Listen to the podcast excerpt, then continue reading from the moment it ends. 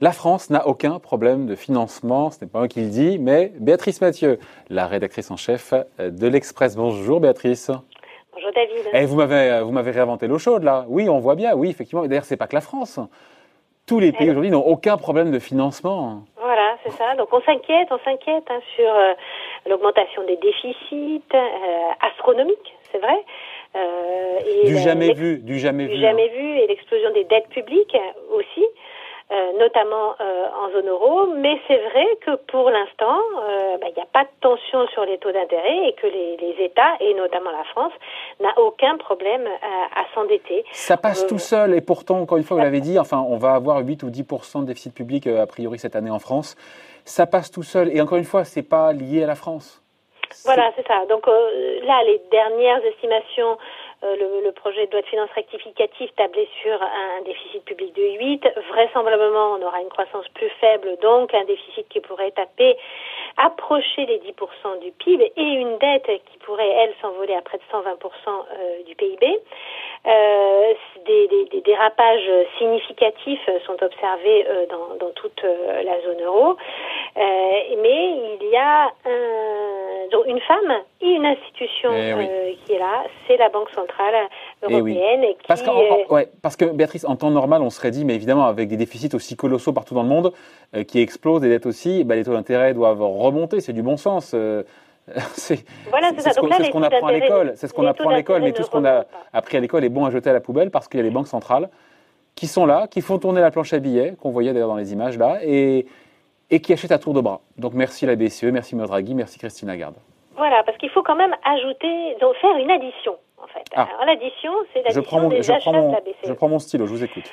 On avait le fameux quantitative easing euh, qui avait été lancé euh, par euh, la, BCE en, 2015, qui à l'époque, hein, on avait quasiment 60 milliards d'euros par mois. Ça s'était un petit peu réduit. On imaginait une sortie en sifflet hein, de ce quantitative easing. Et puis Mario Draghi, à l'automne, eh ben, on avait remis 20 milliards d'euros par mois. Alors je note 20 milliards par mois. À cela, il faut ajouter 120 milliards jusqu'à la fin de l'année. Euh, qui ont été annoncés par Christine Lagarde au début euh, de, de, la pandémie. Ah ouais, tout début.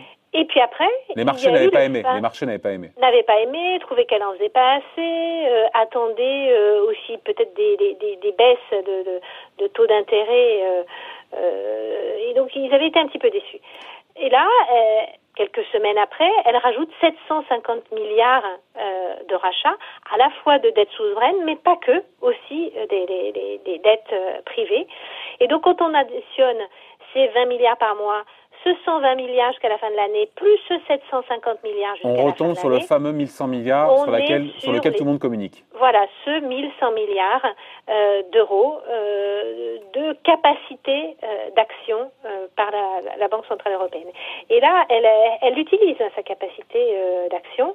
et on voit en fait que le bilan de la Banque Centrale Européenne ne cesse d'enfler. Il atteint aujourd'hui 40% du PIB de la zone euro. Alors vous me direz, ben regardez le Japon, on est à près de 100% du PIB et tout va bien. C'est vrai qu'il n'y a pas de limite technique il n'y a pas de limite physique au gonflement euh, du bilan d'une banque centrale à partir du moment où euh, bah, elle a des actionnaires qui sont euh, les États et qui a confiance dans cette monnaie. Donc en fait, elle, une banque centrale, c'est pas une banque commerciale, c'est pas une entreprise comme une autre en fait. Donc il n'y a pas de problème en fait au gonflement de, son bilan. C'est ce qu'elle fait et c'est ce qu'elle va continuer de faire. Et les chiffres sont assez impressionnants hein, sur aujourd'hui sur la dette française Hein, la Banque centrale européenne. Alors là, on, a les chiffres justes euh, des achats au titre euh, du, euh, du QI précédent. La Banque centrale n'a pas encore communiqué sur les achats qu'elle a fait au titre de, son programme spécial pandémie. elle n'a pas donné de détails par pays. Elle va le donner dans les, dans, les jours qui viennent, mais on ne sait pas. Ce qu'on sait, c'est qu'avant déjà avant la pandémie, elle détenait dans, ses coffres, hein, 434 milliards de dettes publiques françaises, c'est 20% de la dette française, quasiment. Donc voilà, donc elle est là avec tout l'argent qu'il faut. C'est elle qui rachète essentiellement, encore une fois, cette dette française. Et attends, autre question, il y a ça, parce qu'après, on, verra qu'il n'y a pas qu'elle qui achète la dette française. Mais juste, c'est peut-être une question à la con, Béatrice, mais si elle n'était pas là, la Banque Centrale Européenne, les taux d'intérêt ne seraient pas du tout là où ils sont aujourd'hui, ils seraient beaucoup plus hauts. On peut le quantifier, ça On peut le quantifier sans doute beaucoup plus haut. C'est pour ça que on le voit, la BCE, mais toutes les banques centrales se sont lancées euh, dans ces programmes, que ce soit, et même de façon, on pourrait dire, même plus osée. Euh, que ce soit la Banque euh, d'Angleterre qui maintenant dit qu'elle finance directement l'État britannique, puisqu'il y a, y a un règlement dans le traité européen qui empêche la BCE d'acheter aux États directement, c'est-à-dire sur le marché primaire. Donc elle achète sur le marché secondaire, c'est-à-dire à des intermédiaires. La Banque d'Angleterre a fait sauter ce verrou-là, elle achète directement et surtout elle achète des quantités illimitées. Elle l'a dit, euh, elle, ne sait même pas, elle ne se borne plus comme le fait la BCE. Euh, la Réserve fédérale, c'est le même cas. La Banque du Japon, depuis euh, très longtemps, et maintenant la Banque du Japon, d'ailleurs, a dit qu'elle n'avait plus d'objectif en fait de, bilan ou d'achat. Elle ne communique même plus. Elle a un objectif de taux d'intérêt, c'est-à-dire qu'elle pilote ses achats, en fonction du niveau des taux d'intérêt qu'elle veut qu'elle veut maintenir. Ça préfigure peut-être d'ailleurs ce qui nous attend dans les prochains mois, prochaines années en Europe ou ailleurs d'ailleurs. Ben, le problème, qu'il y a euh, une cour euh, de constitutionnelle allemande et que euh, la zone euro, ce n'est pas un seul pays, c'en est plusieurs. Et donc, c'est c'est aussi avec des une Allemagne et des pays du, Nord, Pays-Bas, on pourrait aussi parler, évidemment, qui ne sont pas forcément sur cette même longueur d'onde. Donc, il y a quand même une limite à ces achats. On voit bien que cette, la première limite, elle est politique on ne pourra pas indéfiniment gonfler, même si techniquement encore c'est possible, on ne pourra pas indéfiniment gonfler le, bilan euh, de la Banque Centrale Européenne. Et l'autre limite, eh ben, elle est que se passe-t-il? C'est une si il y a l'inflation qui revient, ce que euh, certains experts euh, mettent aujourd'hui sur la table. et là, elle serait dans une sorte de conflit d'intérêts. Serait tiraillée entre son mandat de limiter l'inflation à 2%. Voilà, et sa nécessité de poursuivre euh, les achats et donc d'inonder les liquidités. Donc, euh, euh, elle est là aujourd'hui, elle va être là demain, mais il y a une grosse, grosse question tout de même sur le moyen terme. Ouais, même si c'est vrai qu'en théorie, elle ne peut jamais faire faillite, vous avez raison de le dire. Une, banque centrale ne fait pas faillite. Donc, quelque part, encore une fois, au-delà de la limite liée à son mandat, encore une fois, si l'inflation revenait, limite politique, si Karl Schroe et les Allemands comme, continuaient à essayer d'un petit peu de freiner la, la machine, elle peut continuer comme ça pendant longtemps ah oui, oui, ben, on, voit bien, c'est ce que la, Banque du Japon, ça fait plus de 10 ans, 15 ans qu'elle le fait. Et encore une fois, je vous dis, le, bilan de la Banque centrale du Japon, c'est 100% du PIB.